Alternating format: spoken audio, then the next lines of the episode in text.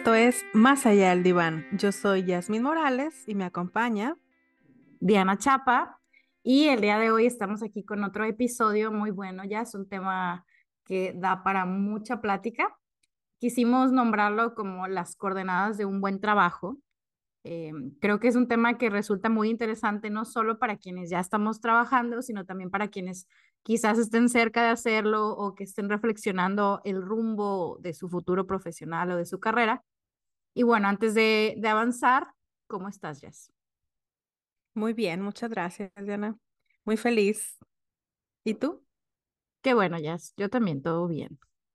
Pues vamos a entrar en el tema. ¿Te parece? Primero que nada, creo que sería adecuado que expliquemos un poco a qué nos referimos con coordenadas de un buen trabajo, porque suena así muy bonito el, nombre, pero habría que entenderlo y cuál es la intención de lo que queremos platicar. Así es. Mira, con coordenadas de un buen trabajo, eh, tú que nos escuchas, nos referimos a cuáles son esos elementos, ¿verdad? Que te permiten de algún modo situarte en ese territorio llamado trabajo y poderlo valorar como un buen trabajo, es decir, aquellas cosas que tú esperas obtener de él o que tú esperas que él te permita hacer o alcanzar. Cabe mencionar, ¿verdad?, que las coordenadas de un buen trabajo varían de persona a persona, no hay unas coordenadas absolutas ni inamovibles, también dependerán de la etapa de tu vida en la que te encuentres. Exacto, yo le decía a Jazz cuando hablábamos de este tema y me, me decía lo de las coordenadas que yo me imaginaba como un barquito y en el barquito pues va tomando ciertas direcciones y dependiendo a dónde quieres ir, te vas guiando por diferentes coordenadas. Entonces, como Jazz dice, pues habría que ver caso por caso las metas de cada quien, la parte personal, eh, profesional, etcétera. Entonces, habría que hacer una reflexión de qué es eso que, entre comillas, llamamos bueno. Sería aquello que a ti te haga sentido, aquello que vaya dentro de las características que buscas, acorde a, lo que estás buscando en, un trabajo, ¿no? Un trabajo bueno o ideal, que sabemos que esta palabra de bueno o ideal suena de pronto como muy lejana o suena como una fantasía, pero lo cierto es que lo bueno dependerá de cada uno de nosotros. Ahora, no podemos no considerar la pandemia, aquello que ganamos con ella y aquello que perdimos también tras haberla vivido. Así es, Diana. Con lo que vivimos en estos últimos años, eh, la realidad es que sí transformaron las vidas de muchas personas en relación al trabajo. Algo que no puedo dejar de mencionar es que con la pandemia pudimos observar la precariedad de algunos entornos laborales y cómo otros sí lograban contener y, respaldar muy bien a sus empleados, pero también pudimos ver cómo con esta crisis económica que se presentó a nivel mundial, pues muchas empresas e instituciones se vieron bastante eh, afectadas. Y para poder entender esto, hagamos lo siguiente. Como bien decías, Diana, imaginémonos que vamos, estamos en un barco y que tenemos que seguir ciertas coordenadas. Em, es importante que reflexiones acerca de, aquellas, aquel lugar a donde tú quieres llegar, ¿verdad? Porque si no sabemos a dónde queremos ir, pues seguramente nos vamos a perder en el camino. ¿A qué me refiero con esto? Me refiero a que tú puedas eh, escribir en una hoja de papel, a puño y letra, aquellas características que hacen para ti un buen trabajo. O sea, ¿cuáles serían las coordenadas que tú perseguirías? ¿Dónde quisieras estar? ¿Cómo, qué, qué esperarías de un trabajo? Porque muchas veces, Diana, eh, las personas vienen también a consulta, pues esperando esclarecer ciertas dudas, se encuentran en alguna crisis, porque no se sienten a gusto en su trabajo, que a decir verdad ha sido uno de los temas muy recurrentes y que se ha estado presentando cada vez con mayor frecuencia también motivo por el que decidimos estar hablando aquí hoy de esto. Y, y a veces las personas en este proceso de reflexión se dan cuenta que el trabajo ideal que siempre buscaron, que siempre desearon, lo tienen, pero el malestar viene de otro lado, ¿verdad? Entonces, es bien importante reflexionar al respecto porque queramos o no, muchas veces el trabajo es la base que organiza la vida de una persona y también así votarlo de repente como algunos eh, motivadores eh, o algunas personas, no quiero decir coach de vida, pero, pero sí, a veces invitan a que las personas voten el trabajo, se arriesguen a vivir la vida, pero hay que considerar muy bien, ¿verdad? Lo que tú necesitas en este momento de tu vida de manera consciente para que puedas tomar las decisiones adecuadas.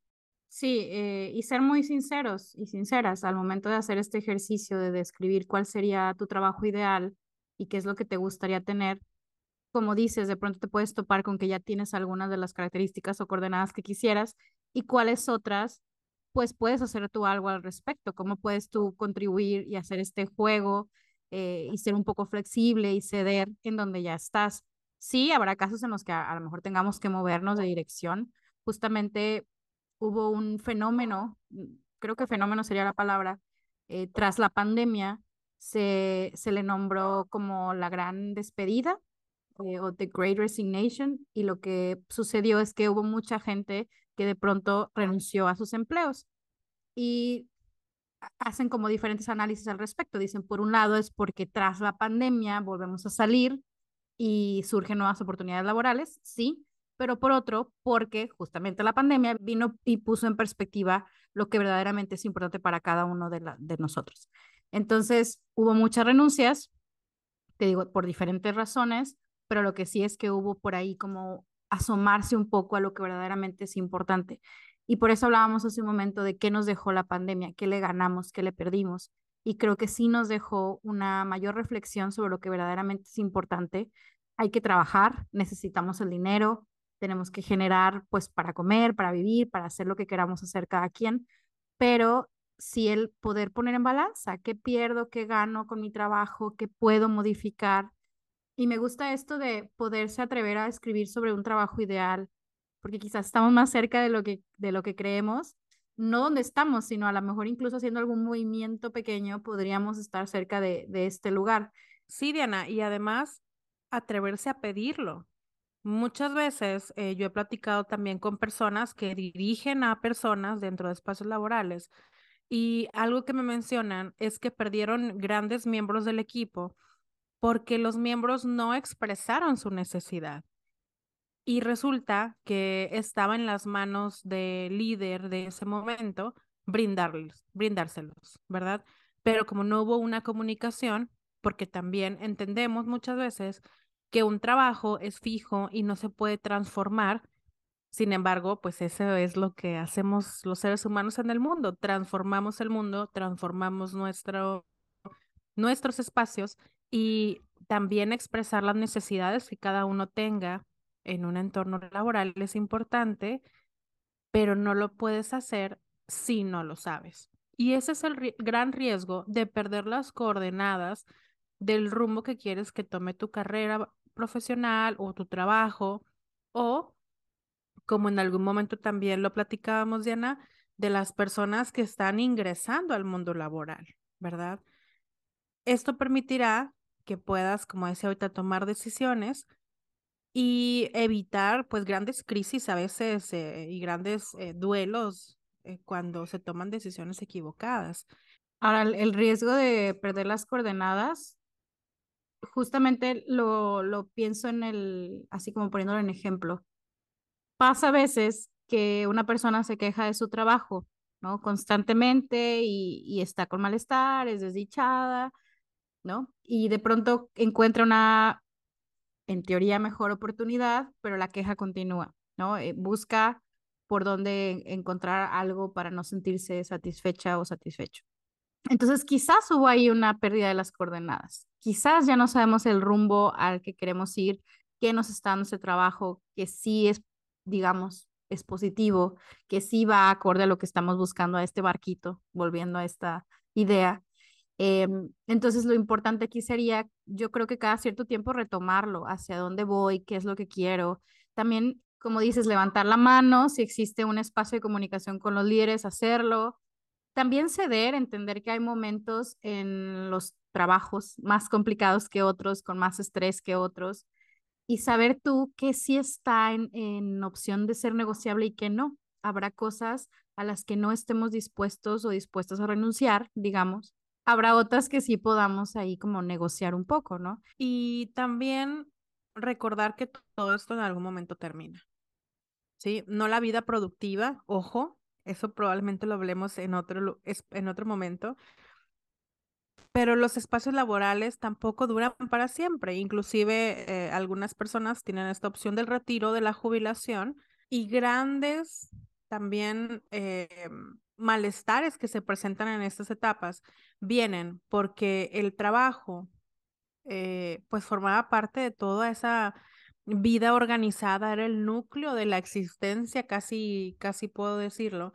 Y pues ahora a dónde va el barco, ¿no? O sea, las coordenadas se pierden. Y por eso decíamos que es importante no solo pensar en, en las coordenadas que te da un buen trabajo, como crecer, desarrollarte, avanzar, la remuneración, que es lo que las personas suelen definir como un, un trabajo eh, pues positivo, sino también, eh, y creo yo, pues, híjole, hablando desde la salud mental, el equilibrio.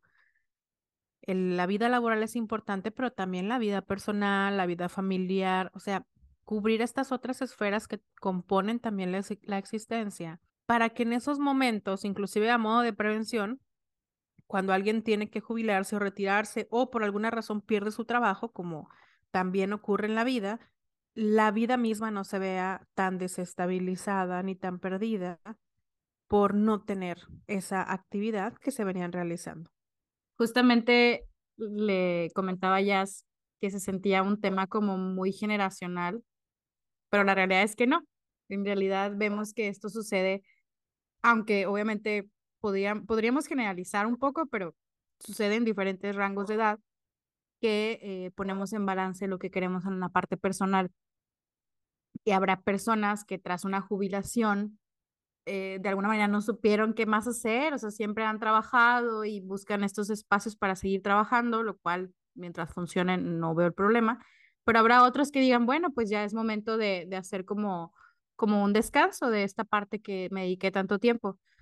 Que esto también nos lleva a otro, otra tendencia que fue el quiet quitting, que en, en, un tiempo se hizo con mucha tendencia y creo que justamente se hizo tendencia porque mucha gente se identificó y también surge tras la pandemia como de nuevo el tema, aunque en realidad muchos expertos dicen que esto es algo que se ha visto desde hace años, ¿no? Como esta parte de, que ya no hay engagement o motivación en lo que haces en el trabajo.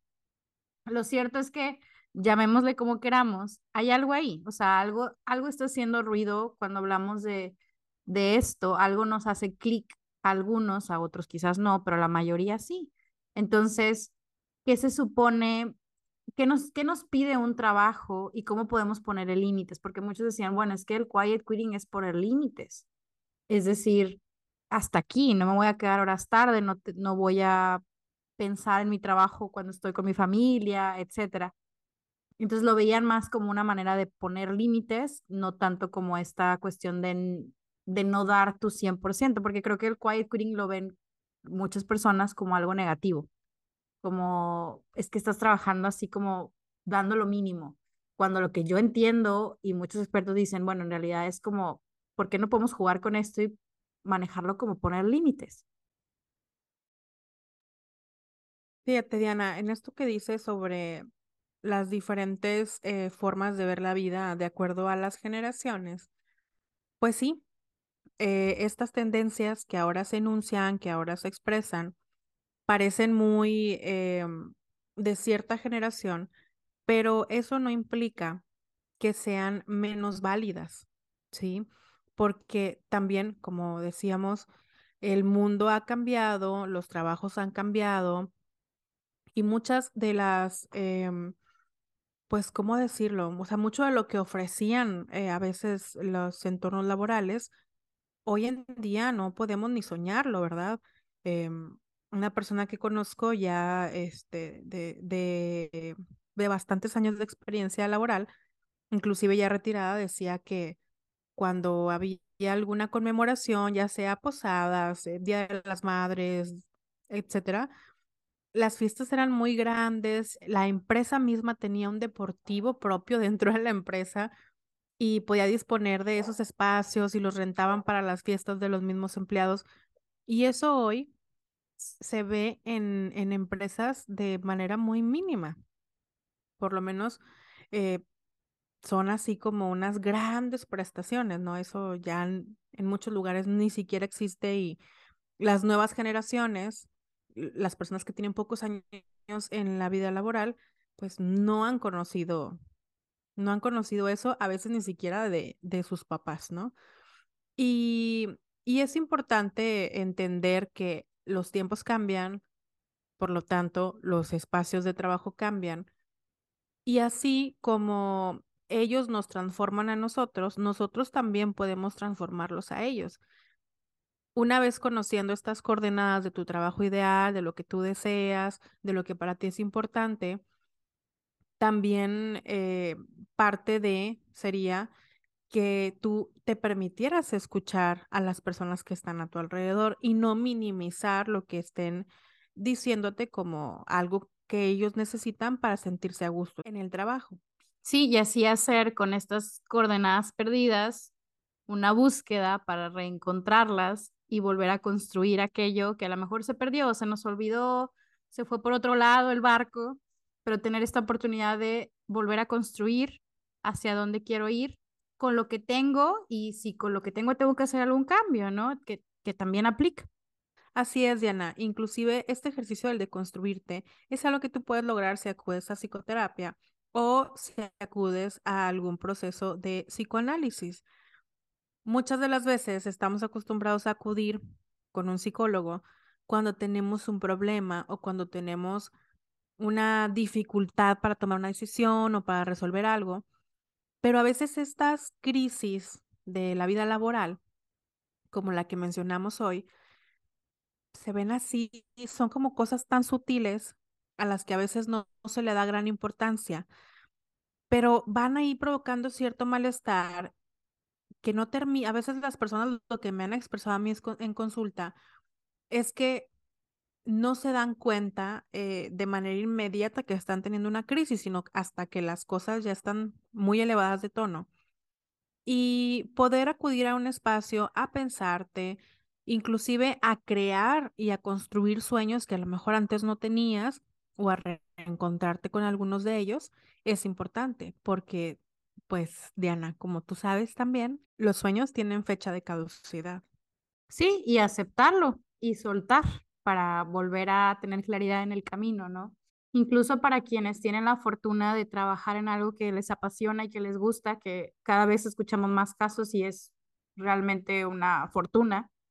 Incluso es plantearse y hacer esta reflexión y el ejercicio de las coordenadas, porque quizás hasta es más fácil perderse, porque es tanta la pasión y tanto el gusto que olvidamos otras áreas de la vida que también tienen importancia. Entonces, creo que para todos es un ejercicio que puede ser útil en diferentes momentos de nuestra vida, recordarnos cuál es el sentido de lo que estamos haciendo, poder identificar el rumbo y ser muy honestos, como decía, los sueños tienen fecha de caducidad y vendrán nuevos, pero primero tenemos que reconocer que aquellos otros ya no son.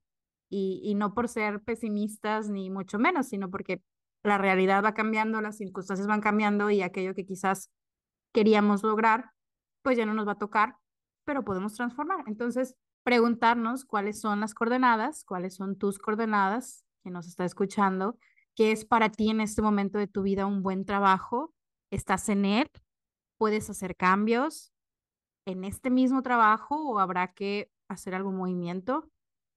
Creo que también invitaría como a que nos hagamos la pregunta más allá del trabajo, o sea, cómo ese trabajo está afectando las otras cosas importantes para mí. ¿Qué es importante para mí? Eh, mi familia, mi mascota, mi tiempo libre para hacer algún hobby, para crear. Y ya una vez que hagamos estas preguntas, pues también checar la parte eh, realista, ¿no? La parte monetaria, la parte de los tiempos, que también es importante. Entonces, como decía ya, tampoco es que vayan y renuncien de pronto, que sea una decisión, lo que sea que tomen o que decidan, analizada, reflexionada y en pro de alcanzar algo que ustedes ya previamente trabajaron y que están dispuestos a, construir. Sin duda el trabajo forma parte importante de la vida y de la existencia de las personas porque es a través de él en el que también se van desarrollando, em, además de algunas ganancias, algunos sueños, como decías, Diana, y hay que ponerse a pensar, hay que ponerse a reflexionar y darle un tiempo adecuado a este ejercicio. Y pues bueno, esperamos que esto les sea de ayuda si estás pasando por una crisis eh, laboral, si estás teniendo un malestar que no sabes de dónde viene, que no sabes qué forma tiene, que no sabes cómo nombrarlo, pero sabes que tiene que ver con esto, sin duda, ya sea con un profesional o con este pequeño ejercicio que te recomendábamos, escribe en una lista qué es tu trabajo ideal y manos a la obra. Muy bien, pues bueno, sería todo por este episodio. Nos vemos pronto por un episodio de un tema muy interesante. Ya me voy a comprometer a que lo grabemos sobre San Valentín. Ya viene, ya viene San Valentín. Estén atentos y atentas. Bueno, pues gracias por escucharnos. Nos vemos. Hasta luego. Bye.